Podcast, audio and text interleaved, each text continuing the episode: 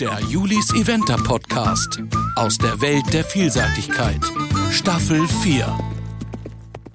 Heute geht's weiter mit Folge 16. Und nachdem wir letzte Woche ja schon einen tollen Gast hatten, geht's diese Woche genauso weiter. Ich habe mit Konstantin Harting gesprochen, der schon mehrfach bei der ländlichen Euro dabei war und ganz genau erzählen kann, wie das so abläuft und wie das dieses Jahr in Schweden war. Ich möchte das ja selbst gern irgendwann mal reiten und bin daher natürlich auch ganz gespannt gewesen, was er so zu erzählen hat. Diese Folge wird präsentiert von Barnery. Ich weiß nicht, ob ihr alle Barnery schon kennt, aber ich habe sie auf einer Messe kennengelernt und muss sagen, ich bin ein großer Barnery-Fan. Nicht nur von den Barnerys selbst, sondern auch von der Firma. Das sind nämlich Chris und Lena und die haben sich das irgendwann einfach im stillen Kämmerlein mal ausgedacht und sind dann losgezogen, haben alles selber designt, produziert, haben es auch immer weiterentwickelt. Und okay, aber was Barnery eigentlich ist, habe ich noch gar nicht gesagt. Das ist ein magnetischer Trensenhalter, relativ klein, aber das heißt, egal wo ihr seid, ihr habt diesen kleinen Halter in der Tasche und könnt ihn dann überall ran Bappen, sozusagen, wenn es Metall ist. Der hält unglaubliche fünf Kilo, also ihr könnt noch wesentlich mehr dranhängen als nur eine Trense. Ist für mich super praktisch im Stallzelt oder unterwegs. Kann man also auch am Anhänger noch zusätzlich benutzen und ist wirklich super praktisch. Ich habe tatsächlich auch zu Hause welche hängen, weil sie sehen super schick aus und man braucht am Stall ja auch oft noch mal so einen zusätzlichen Halter und muss eben nicht in die schönen Stallungen bohren. Wenn ihr also auch sowas braucht, dann habe ich tatsächlich einen sehr seltenen 10% Rabattcode für euch. Und zwar Julis Eventer 10 zusammengeschrieben. Könnt ihr im Onlineshop unter barnery.de einmal schauen. Da könnt ihr dann also die 10% sparen. Jetzt geht's aber los mit der Podcast-Folge und ich wünsche euch ganz, ganz viel Spaß mit Konstantin.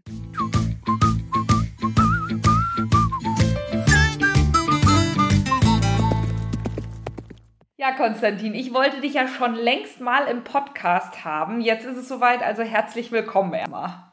Ja, danke für die Einladung. Danke, dass ich dabei sein darf. Erzähl doch mal kurz was zu dir. Also, seit wann reitest du Vielseitigkeit und wie kamst du überhaupt dazu? Ja, also würde ich sagen, ist echt eine längere Geschichte. Bin eigentlich schon immer begeistert gewesen von der Vielseitigkeit. Meine Eltern sind beide Vielseitigkeit geritten und ich war schon als Kind wirklich im Kinderwagen immer begeistert von Pferden. Und meine Mutter hat gesagt, sie konnte mich einfach neben den Reitplatz stellen im Kinderwagen und ich habe einfach zugeguckt. Ähm, und genau so hat sich das dann auch ganz früh auf die Vielseitigkeit übertragen. Mein allererstes Turnier war eine Gelände-Fürzügelklasse. Boah, da war ich, glaube ich, auch echt jung. Also sowas drei oder vier oder so für mich gab es eigentlich nie eine andere Option und die Faszination bleibt bis heute bestehen. Ja, krass. Ja, kam das dann also ja mehr oder weniger über deine Eltern, ne? Ja, würde ich auf jeden Fall sagen. Meine Eltern, die sind wie gesagt Vielseitigkeit geritten, aber auch so das ganze Umfeld. So meine Patentante ist tatsächlich Ingrid Klimke. So wurde das dann auch so ein bisschen vorgelebt natürlich und ja, eigentlich war es auch eine Truppe von Freunden. Also ich habe zum Beispiel dann mit Greta zusammen reiten gelernt und Geil. sie wollte natürlich auch Vielseitigkeit reiten und dann waren da noch viele andere, die alle Vielseitigkeit geritten sind. Deshalb war das für mich immer mein Traum. Ja. Sag mal, du warst ja letztes Jahr bei Pia und Ben Leuver, letztes oder vorletztes, ich erinnere mich nicht ganz genau. Hast du dort eine Ausbildung gemacht oder warst du einfach nur so zum Reiten da? Genau, ich habe nach dem Abitur war ich tatsächlich erstmal drei Monate bei Chris Burton in England uh. ähm, und konnte da echt viel lernen und mich weiterentwickeln und habe mich da dann so ein bisschen dann dazu entschieden, dass ich gerne den Reitsport, bevor ich anfange zu studieren, noch zwei Jahre länger ein bisschen intensiver betreiben möchte, weil es da auch, sage ich mal, das war am Ende von meiner Juniorenzeit, am Anfang von der jungen Reiterzeit auch sportlich echt gut lief und habe mich dann dazu entschieden, weil das genau das Jahr war, als Pia und Ben sich dann bei sag ich mal, hier in Bonn am Rodderberg selbstständig gemacht haben. Und so, dass dann eigentlich perfekt passte und ich dann 2020 und 2021 bei denen im Stall meine Ausbildung machen durfte und da wirklich unglaublich viel lernen konnte und mich reiterlich wirklich weiterentwickeln konnte. Mega. Also bist du quasi Bereiter?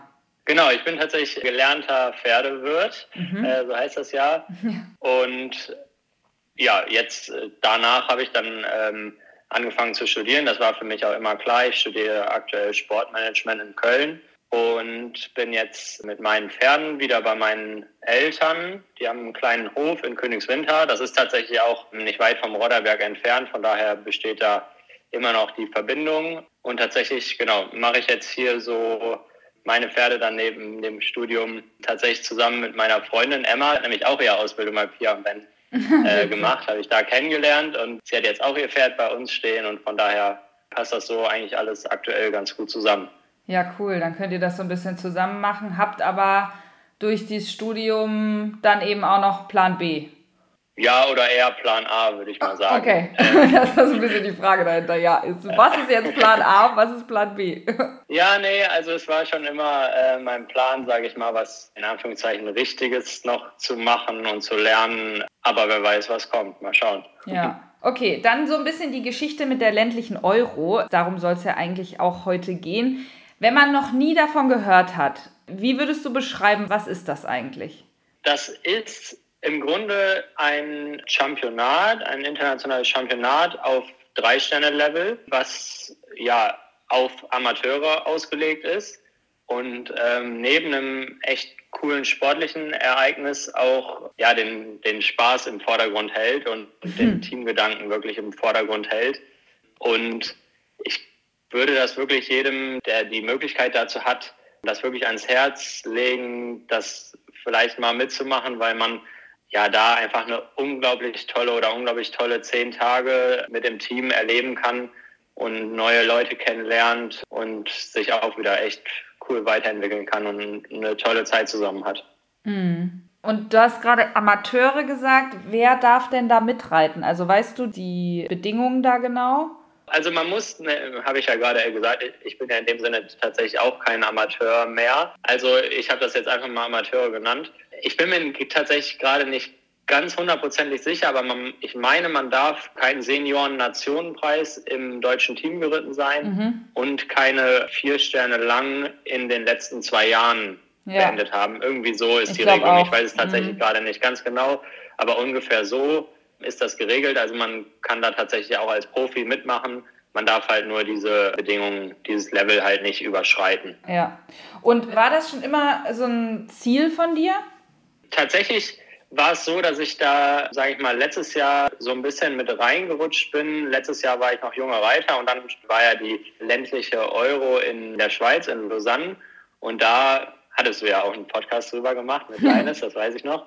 War es dann so ein bisschen so, dass es äh, nach der Jungen Reiter Euro stattfand und es so ein bisschen war, dass ich es leider nicht ins Team von den jungen Reitern geschafft habe und das dann halt einfach eine super Option B war und ich so dann äh, ein bisschen auf die Idee kam und das bis heute absolut noch nicht bereut habe und dann hat es dieses Jahr wieder so gut im Plan gepasst ähm, und dann haben wir es einfach im nächsten Jahr nochmal gemacht. Wie geil. Also warst du jetzt zweimal dabei. Ich dachte, du wärst in Westerstede auch schon dabei gewesen. Es stimmt, da hast du recht. In Westerstede war das tatsächlich so, dass ich mit meinem Juniorenpferd da sogar die erforderlichen Qualifikationen zusammen hatte und da tatsächlich hätte auch schon reiten dürfen, weil da ja als weil es in Deutschland war, zwölf deutsche Reiter ah. an den Start gehen durften. Da hatte sich meine Studie dann leider in der Vorbereitung ein bisschen verletzt und deshalb bin ich da dann nicht gestartet, war aber trotzdem so vor Ort. Äh, als Supporter. die Partys mitgenommen mhm. und als Supporter natürlich. Genau, da kam tatsächlich der erste Kontakt und dann war es so, dass das in Lausanne das erste Mal richtig für mich losging. Welche war denn die coolste Euro bisher, würdest du sagen? Oh, von den äh, drei. Da gibt es jetzt keine Antwort drauf. Westerstede war natürlich ein Highlight, weil es in Deutschland war. Den Veranstalter kennen wir alle, das ist wirklich ganz besonders da. Mhm. Äh, also kann ich wirklich keine Antwort darauf geben. Jede Veranstaltung war für sich sehr besonders. In Lausanne, muss ich sagen, hatten wir ein wirklich tolles, mega junges Team zusammen. Das war wirklich echt besonders, weil wir uns alle vorher tatsächlich auch schon kannten und so eine junge Truppe waren einfach. Waren wir dieses Mal auch wieder in Segershöhe, muss ich hervorheben, dass der Standort einfach, also das war ein richtiger Trip da hoch. Ja. Also das ist unglaublich weit weg. Aber das hat sich absolut gelohnt, weil es einfach wunderschön ist und die ganze Fahrt schon da hinten, das ist einfach Schweden, wie man sich vorstellt ja, das war einfach wunderschön da oben und dementsprechend auch ganz besonders. Ja. Also sehr unterschiedliche Turniere und Veranstaltungen. Man muss ja aber auch sagen, du bist ja nicht nur einfach ein Teilnehmer sozusagen, sondern dein Vater ist ja Teil dieses Trainerteams seit sehr vielen Jahren, richtig? Ja, genau. Mein äh, Vater organisiert das tatsächlich so ein bisschen zusammen mit Olli Böckmann. Also die beiden machen das so ein bisschen zusammen, weil das natürlich irgendwer in die Hand nehmen muss, da die Teams zusammenzustellen und generell mhm. äh, diese ganze Truppe so zu leiten. Das geschieht ja bei dem Championat, weil es nicht so ein richtiges offizielles Championat ist, nicht über die FN, sondern es läuft so ein bisschen ehrenamtlich, weil mein Vater da auch schon ja lange vom begeistert war und mehrmals auch ländliche Euro geritten ist, hat er sich dann, sag ich mal, irgendwann von Rolli überreden lassen und äh, ist da jetzt begeistert dabei. Ja. Was kriegst du so mit, wie viel Arbeit steckt da drin? Vom Trainerteam? Mhm, ja, von ihm und vom Trainerteam. Sie überlegen sich ja oder Sie, Sie haben so ein paar, ehrlich gesagt, da stecke ich jetzt auch nicht so wirklich drin, da müsstest du ihn selber fragen, was es genau ist, aber legen sich ja auf jeden Fall vorher ein paar Kriterien, was die Reiter jeweils quasi vorher schon geritten sein müssen und dann ist es natürlich so, dass Sie dann probieren, das bestmögliche Team für das Championat zusammenzustellen und dann ist die wirkliche Arbeit sind natürlich, oder Arbeit, aber auch natürlich dann das Vergnügen sind die zehn Tage. Das Ganze ist ja erstmal ein Vorbereitungslehrgang. Mhm. Äh, man trifft sich immer, sag ich mal, an einem Donnerstag, quasi anderthalb Wochen vor dem eigentlichen Turnier im Vorbereitungscamp. Da waren wir in diesem Jahr auf dem wunderschönen Gestüt Tarsdorf bei ähm, mhm. und Christian Fock zu Gast. Letztes Jahr waren wir bei äh, Daniel Fock am Weierhof, also ah. im Süden und dieses Jahr dann im Norden. Also da besteht auch eine bestimmte Verbindung. Naja, auf jeden Fall sind wir da dann erstmal bis montags, also fünf Tage. Und da wird natürlich dann äh, das Team dann natürlich auf die Mannschaftsdressur vorbereitet und so weiter. Und dann äh, reist man zum Championat. Und ja, diese, also intensiv sind natürlich diese zehn Tage, an denen das Ganze dann vonstatten geht. In diesem Jahr war das besonders cool, weil Rolli und mein Vater dann auch noch von Fritz Ludwig Lübbecke unterstützt wurden. Ah, ähm, cool. Quasi als, er wurde dann als Nachwuchsführungskraft benannt. Lollo heißt er ja mit Spitznamen, so darunter kennen wir ihn alle. Hat uns dann auch mega gut unterstützt und äh, das auch super gut geleitet. Ja, cool. Und wie funktioniert das, ich sag mal, mit dir und deinem Vater als Trainer-Schüler-Team? Geht das oder führt das auch mal zu Herausforderungen? Relativ unkompliziert, würde ich sagen, weil es tatsächlich so läuft, dass eigentlich die Kommunikation zwischen mir dann eher mit Rolli abläuft. Irgendwie, wenn es um, ja, keine Ahnung, Nominierung oder so weiter oder Gespräche, die wir vorher führen, das machen eigentlich Rolli und ich dann immer, dass da gar keine, gar nicht so eine große Verbindung besteht, sage ich mal. Das funktioniert eigentlich recht unkompliziert, würde ich sagen. Okay. Und jetzt hast du eben die Mannschaftsressort angesprochen. Kannst du das einmal ein bisschen erklären? Es ist ja schon sehr außergewöhnlich bei diesem Event, dass es eben diese Mannschaftsressort gibt, die ja mit sechs Leuten geritten wird.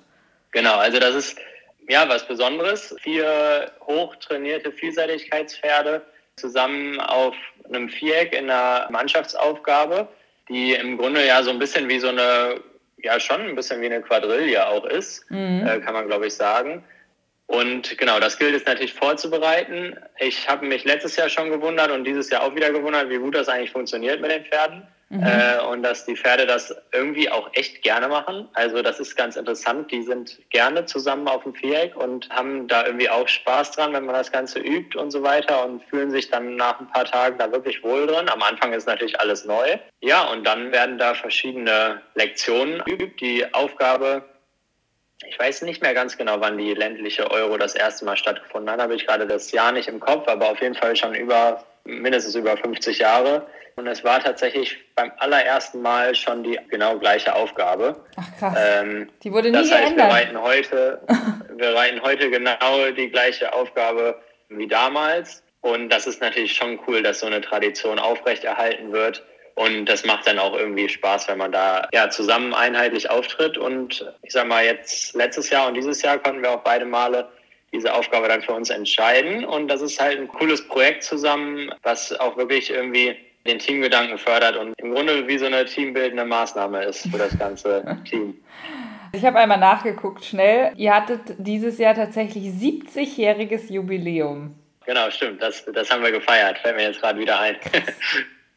ja, seit 1953 wird diese Aufgabe geritten. Wahnsinn. Und ja. wie oft übt man das denn im Trainingslager?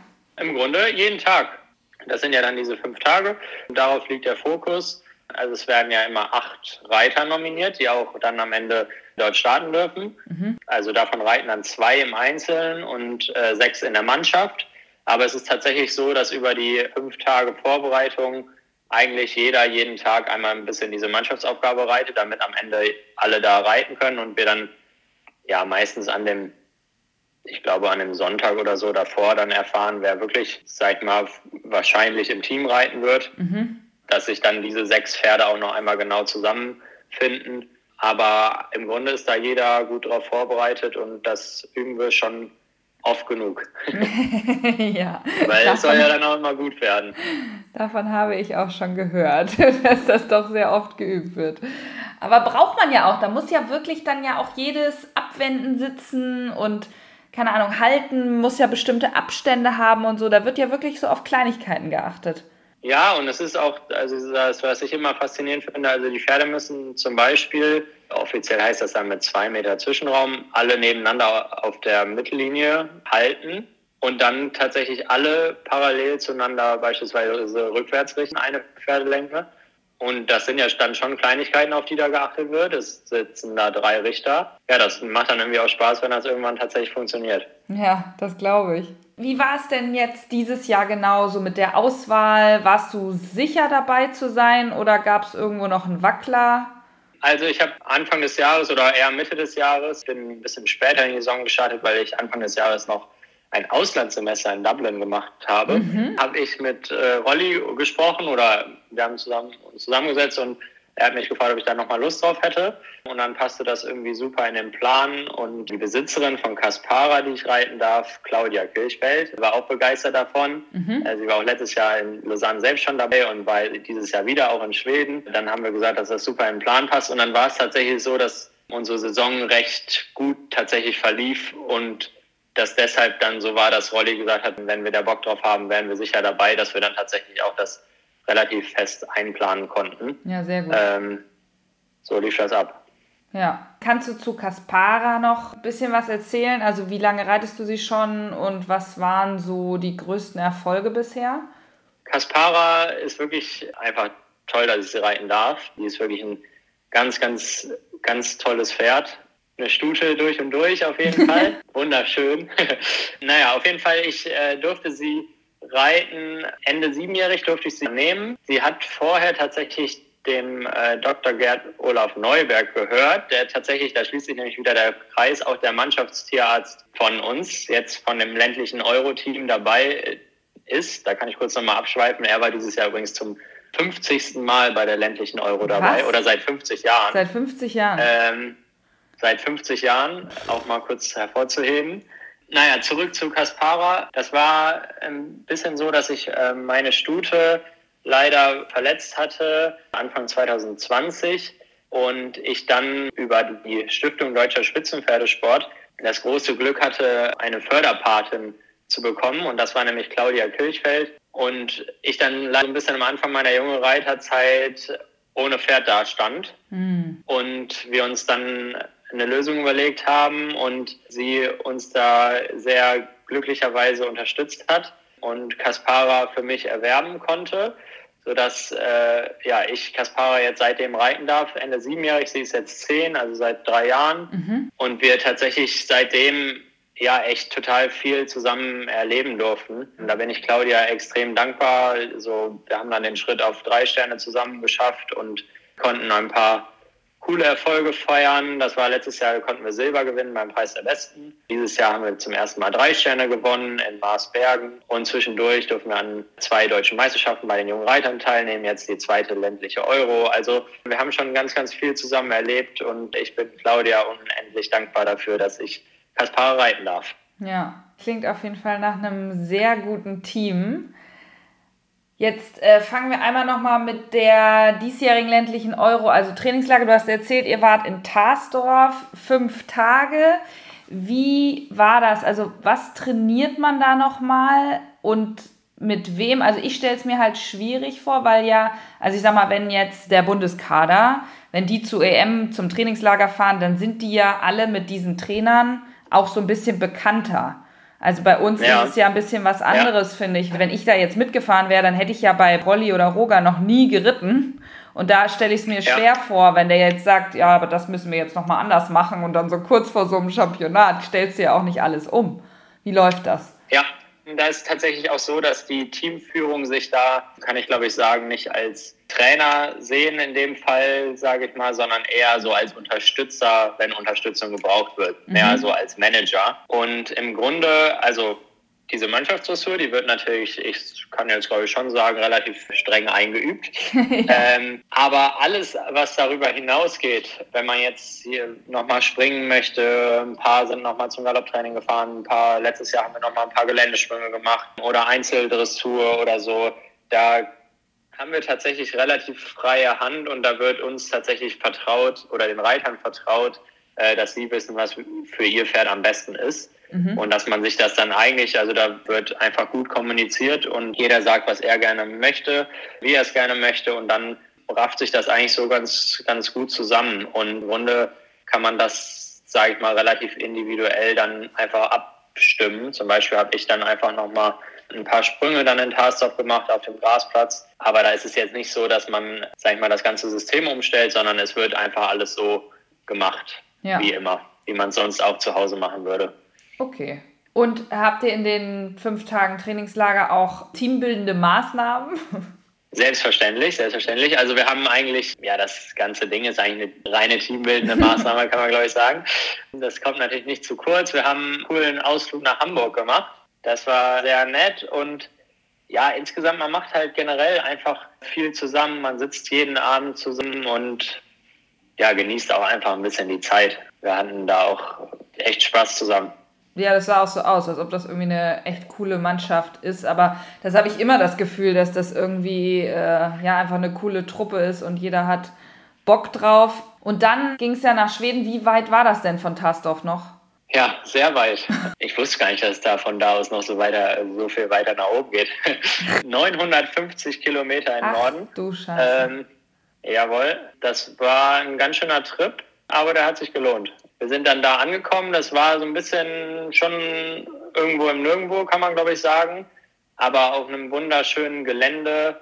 Da sind überall wunderschöne Seen und das war in so einem, an so einem Park mit einem riesigen weißen Schloss und ganz, oh, wow. oder so einem Anwesen und ja, es war einfach wirklich wunderschön, also wie man sich's vorstellt. Und seid ihr Fähre gefahren? Eine oder zwei? Nee, gar nicht tatsächlich. Wir sind über die Brücken gefahren. Ah, okay. Ähm, das war für uns so die beste Option. Okay. Und Kaspara kam auch gut an und war dort vor Ort gut drauf. Auf jeden Fall. Also wir sind äh, natürlich früh genug losgefahren, dass die Pferde auch dann Zeit haben, da einfach abzuspannen. Und am ersten Tag gab es dann natürlich auch kein großes Training oder so, sondern da wurde es einfach geguckt, dass die Pferde alle happy sind, dass sie alle die Fahrt gut verkraften mhm. und schön entspannt sind. Tatsächlich haben es alle Pferde gut weggesteckt und ja, wir sind äh, gut und glücklich in Schweden angekommen, haben dann erstmal unser Camp aufgebaut. Das ist einfach auch besonders, dass man dann da als deutsches Team, erstmal fährt man da ja im Konvoi dann hin und baut dann da zusammen dieses Camp auf und ja, hat irgendwie echt eine tolle Zeit zusammen. Hm. Wie so eine Wagenburg dann, ne? Absolut, ja. überall Deutschland fahren, mehrere Pavillons. Alles ähm, geschmückt. Darf ich ja jetzt hier wahrscheinlich auch mal sagen, Kühlwagen, sogar eine Zapfmaschine war mit dabei. Uh. Also, uns ging schon gut. Ja, krass. Zeitliche Einordnung, ihr seid Montag hingefahren und hattet Dienstag dann noch einen freien Tag und Mittwoch ging es los oder anders? Genau, Mittwoch ging es aber auch erstmal entspannt mit, sag ich mal, nur Wettcheck los. Mhm. Und dann war am Donnerstag die Mannschaftsdressur, Freitag dann die Einzeldressur und dann ganz klassisch Samstag Gelände und Sonntag okay. wieder Wettcheck und Springen. Ja, okay. Wie liefen denn die Dressuren? Also erstmal äh, die Mannschaftsdressur war spannend. Das war schon relativ viel Atmosphäre auf so einem großen, auch wieder wunderschön gelegenen Grasplatz. Und es war tatsächlich so, also ich bin, Kaspara ist nicht so groß und natürlich auch noch ein Schimmel, deshalb bin ich an letzter Position geritten, wie auch schon letztes Jahr in Lausanne, konnte das deshalb alles so ganz gut überblicken. Und es war tatsächlich relativ spannend, weil die zwei Pferde vor mir, als wir in die Arena gekommen sind, echt richtig angegangen sind. Also die wurden ähm, ganz schön wild, als wir da reinkamen. Und da habe ich so hinten gedacht, Kaspara ist immer ganz brav, aber ähm, da habe ich sogar mal gucken, ob wir das zusammengehalten bekommen. Aber dann muss ich sagen, also das waren die Pferde von Annika und Tabea, aber die haben so einen super Job gemacht, das so unauffällig dann ihre Pferde zu beruhigen. Und tatsächlich haben sich die Pferde dann auch in der Dressur dann immer weiter beruhigt, weil sie ja auch schon sich dann wohlfühlen mit den Pferden, mit denen sie dann immer zusammengehen. Die sind ja dann auf jeden Fall nicht alleine.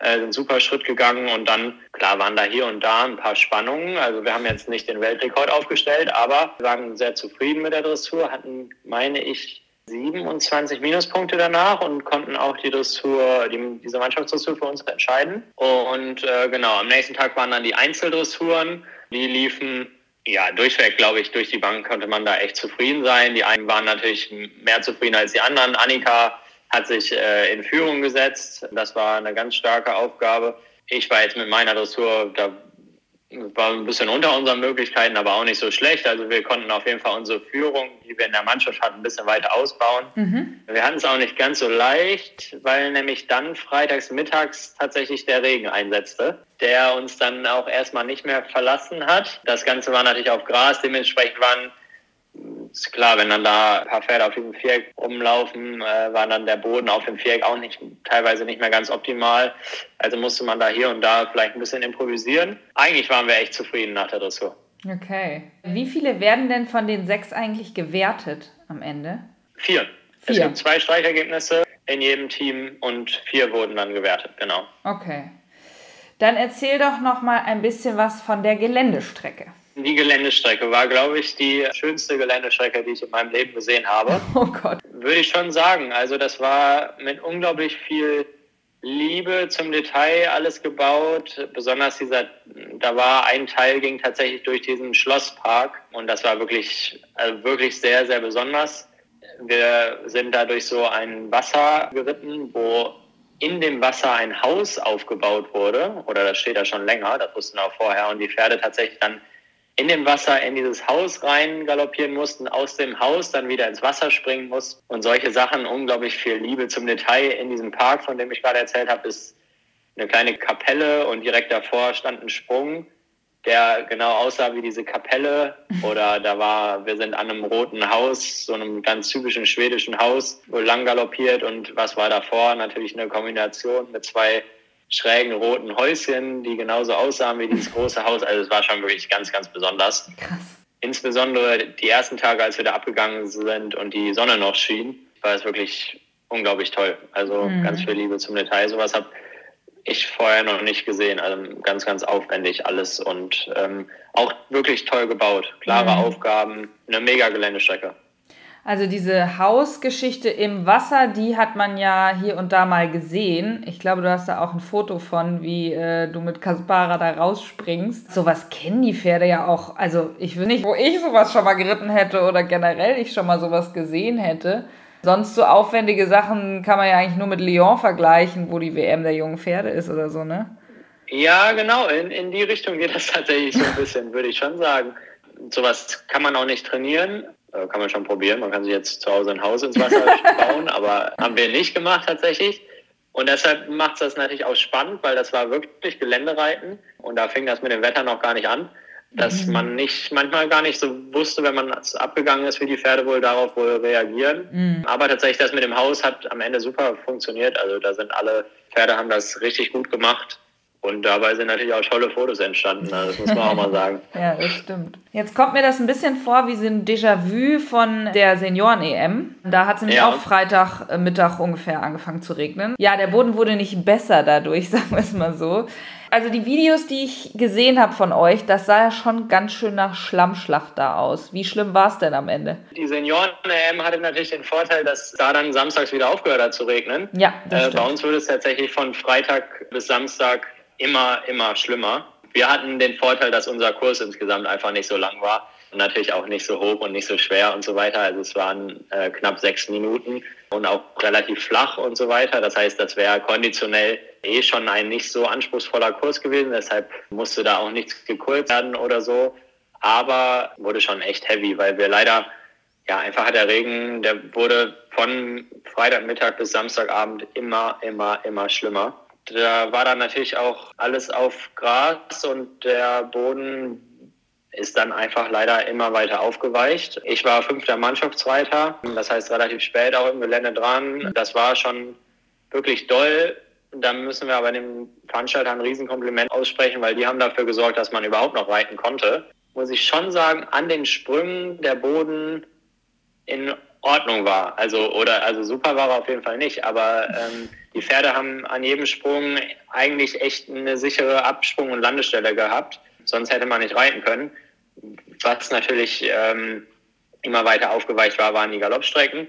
Und da ging es dann tatsächlich darum, ja, die Kräfte seiner Pferde gut zu kennen und gut einzusparen, einfach in das Pferd hineinzuhorchen, dem Pferd aber trotzdem genügend Sicherheit zu geben, um bei ja, ein bisschen tieferen Boden auch die Geländestrecke trotzdem sicher zu absolvieren. Und da war ich extrem begeistert von Kaspara, wie sie das gemacht hat und wie sie die da wirklich gekämpft hat und unglaublich toll auf der Linie geblieben ist. Mhm. Hattest du denn irgendeine Order als fünfter Mannschaftsreiter? Nee, überhaupt nicht. Also da zieht sich das durch, ähm, dass wir da am Ende ja auch für den Spaß und so weiter da sind. Und uns wurde immer gesagt, wenn jemand nicht losreiten will, da wird man natürlich nicht zu gezwungen.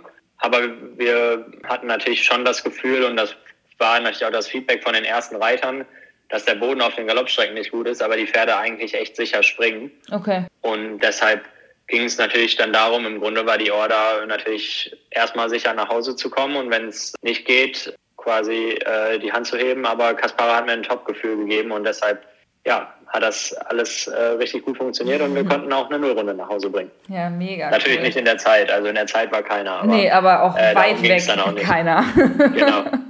Ich glaube, der schnellste war, hatte, glaube ich, acht Zeitfehler, was immer noch echt richtig viel ist.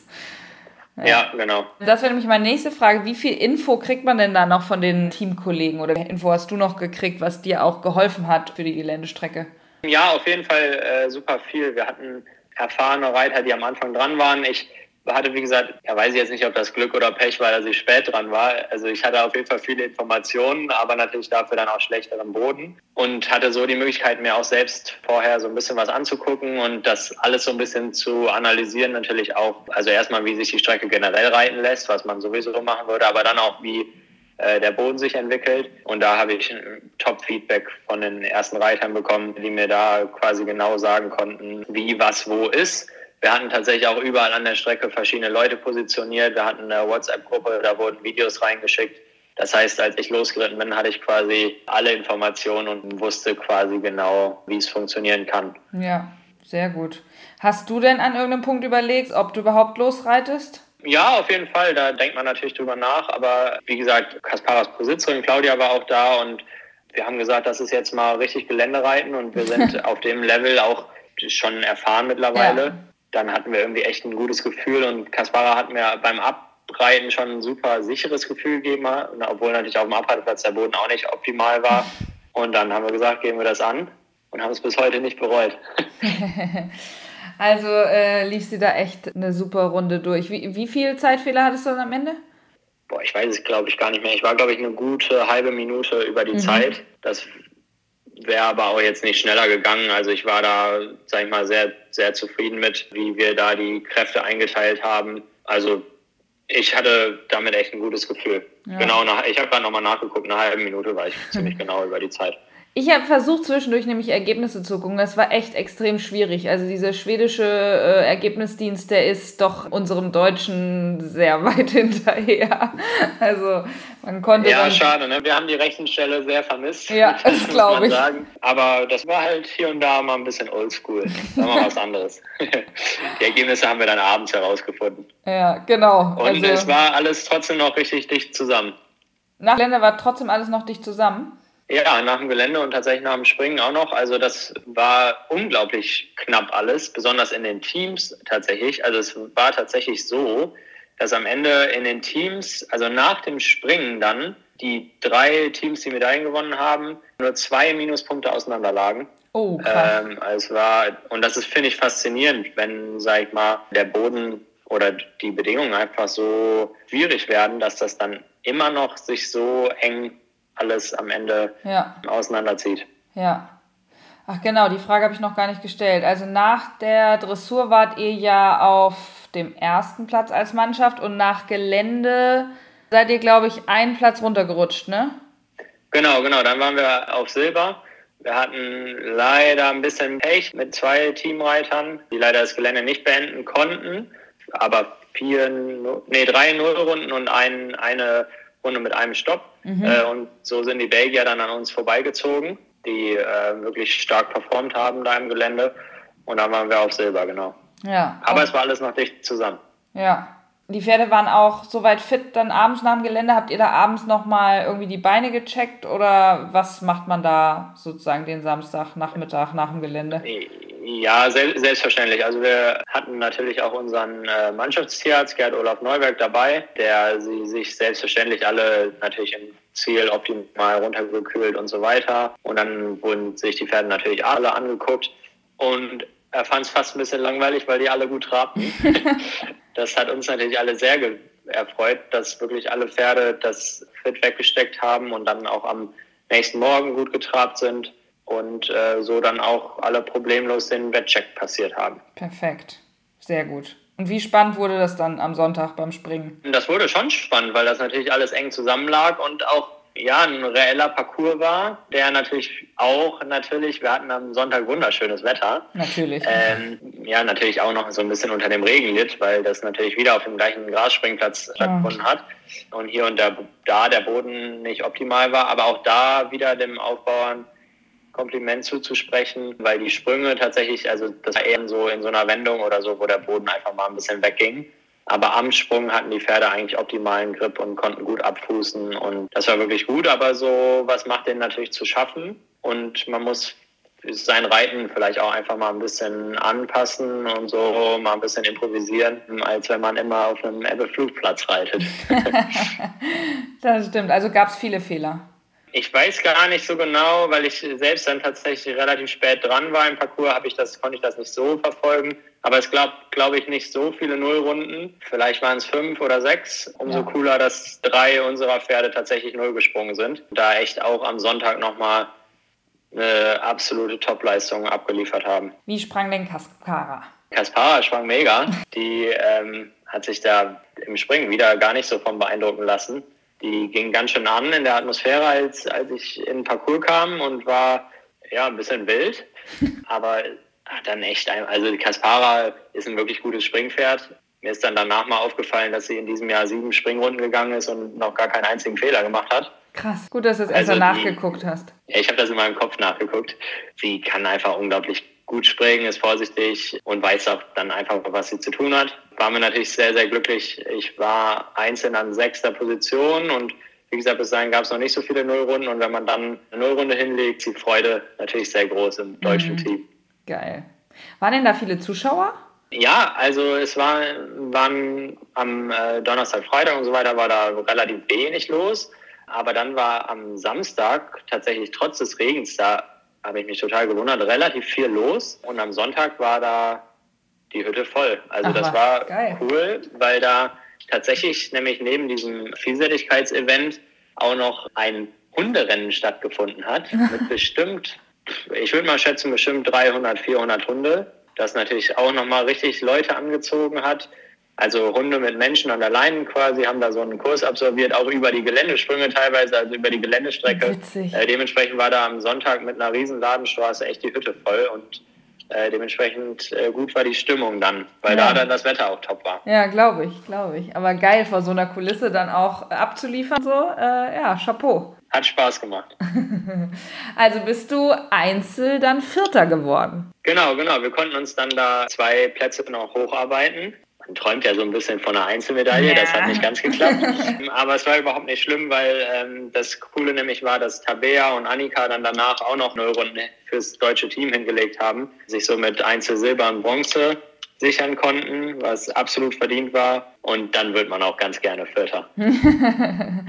ja, naja, trotzdem ist es immer so, ein, der Vierte ist immer, ja, so ein bisschen undankbar. So hinter dem Treppchen, naja, gut, aber ich finde. Ja, ja, da, da, hast du schon recht. Aber ähm, das habe ich auch, erst war ich dann natürlich, ja, ich hatte es mir schon dann ein bisschen erhofft, aber dafür war am Ende die Dressur nicht gut genug. Das ist leider bei der Vielseitigkeit. Irgendwas ist ja immer. da überwog natürlich der Stolz und ich war einfach unglaublich stolz, wie Kaspara das Ganze ähm, gemeistert hat. Mit, ja. mit den Bedingungen und so weiter, da muss man schon erstmal so durchziehen. Und die hat wirklich für mich gekämpft und das war ein tolles Gefühl. Mhm. Und du bist ja auch mit einer Medaille nach Hause gegangen. Trotzdem. Genau. genau. Team hat es noch für die Bronzemedaille gereicht. Das war, wie gesagt, ein ganz, ganz knappes Rennen und äh, wir hatten ja leider kein Streichergebnis mehr weil ähm, wir nur noch zu viert dann im Springen am Start waren und deshalb zählte dann quasi jeder Fehler. Mhm. Ähm, und da hat es dann am Ende nicht mehr ganz gereicht, unseren Platz zu halten, aber wir haben uns natürlich über Bronze auch sehr gefreut. Ja, sehr, sehr cool. Also Glückwunsch auf jeden Fall dazu nochmal. Und jetzt ist alles wieder heil zu Hause. Kaspara geht's gut? Kaspar geht super gut, die ist fit und genießt ihren Urlaub auf der Weide, aber so langsam will sie, glaube ich, auch wieder anfangen. ähm, also sie hat Bock. Ja, geil. Ähm, auch das so ist natürlich immer das Wichtigste, ja. auch, auch nach so einer langen Fahrt und so weiter, dass die Pferde das alles gut wegstecken und so weiter. Aber es sind alle deutschen Pferde gut zu Hause angekommen und das ist das Wichtigste. Absolut. Mega cool. Also jetzt habe ich auf jeden Fall noch mal ein bisschen mehr Plan davon gekriegt, dass ich das Sehr auch ähm, ne, in 2025 dann wirklich mal als Ziel setzen kann. Genau, wir hätten, wir hatten, haben dich ja jetzt auch schon ein bisschen vermisst. Wir hätten dich total gern dabei gehabt. Aber in zwei Jahren klappt das. Genau, in zwei Jahren. Und das war ja jetzt nur zweimal hintereinander wegen Corona, ne? Genau, die Europameisterschaft in Lausanne in der Schweiz, die wurde quasi ein Jahr nach hinten verschoben. Deshalb war es jetzt jährlich. Ansonsten findet das Ganze alle zwei Jahre statt. Ja. Also jetzt in zwei Jahren wieder. Du weißt aber auch noch nicht, wo die nächste ist, ne? Nee, das weiß ich tatsächlich noch nicht. Wird aber gemunkelt, dass das Ganze ein bisschen näher sein soll. Aha. Vielleicht attraktiv für ein paar Zuhörer. ähm, aber wie gesagt, da ist, da ist, glaube ich, noch nichts offiziell und so weiter. Aber vielleicht müssen wir nicht ganz so weit fahren. Ja. Also wäre das auch eine Option für dich, nochmal dabei zu sein? Also wenn sich die Möglichkeit ergibt, ich das passende Pferd in der passenden Form dazu habe, würde ich das immer wieder mitmachen. Und man muss sich natürlich auch ein paar Tage Zeit nehmen dafür, ja. weil es einfach ein, immer wieder ein Wahnsinnserlebnis ist und man coole neue Leute kennenlernt und man die Zeit, die man da hat, nie vergisst, weil es einfach nicht einfach irgendein Turnier ist, sondern ein bisschen mehr drumherum. Ja. Oh, irgendwie kribbelt es jetzt schon wieder. Wir könnten schon wieder loslegen. So soll das sein, so soll genau. das sein. Das war, finde ich, auch ein sehr schönes Schlusswort und ich danke dir sehr für deine Zeit. Das war echt richtig cool. Ja, sehr gerne. Danke, dass ich dabei sein durfte. Danke auch nochmal, dass du das machst mit dem Podcast. Finde ich eine äh, super Sache für den Sport und die Leute und Fans und ist eine gute Plattform. Ja, cool. Hör ich mir gerne an. Vielen, vielen Dank.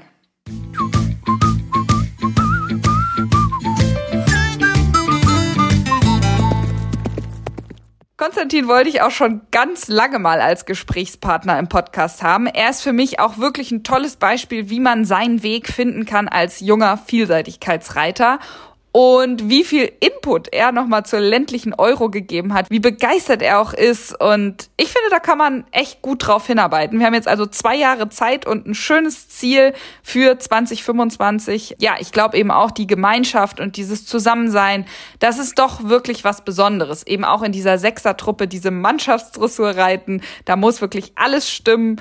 Das habe ich jetzt auch schon öfter gehört und nicht nur von Konstantin. Also falls hier jemand von euch auch Bock hat, wisst ihr jetzt Bescheid, wie das abläuft und wer das Ganze leitet. Vielen Dank nochmal an Barnery für die Übernahme dieser Podcast-Folge. Barnerys sind magnetische Trensenhalter, die für alles und überall einfach mega praktisch und auch noch schick sind. Ihr solltet unbedingt mal vorbeischauen unter barnery.de, denn es gibt 10% Rabatt mit meinem Code JulisEventer10 und ich sag mal so, das ist schon ziemlich selten, dass es da Rabatt gibt. Was gibt's als nächstes hier im Podcast? Ich glaube, es wird Zeit, dass wir mal wieder Anna Siemer hören eigentlich Stammgast hier im Podcast, aber auch sie kommt dieses Jahr etwas zu kurz. Wir brauchen dringend ein Update, was alles so passiert ist und auch wie das Bundeschampionat lief, denn auch das ist ja schon wieder Geschichte. Also ihr Lieben, ich hoffe, es hat euch gefallen und ihr schaltet nächstes Mal wieder ein. Gebt mir gerne Feedback per Insta-Nachricht oder verlinkt mich, wenn ihr den Podcast hört. Und ansonsten freue ich mich natürlich auch immer über eine Podcast-Bewertung. Wir hören uns nächsten Freitag wieder. Stay tuned. Der Julis Eventer Podcast. aus der Welt der Vielseitigkeit. Staffel 4.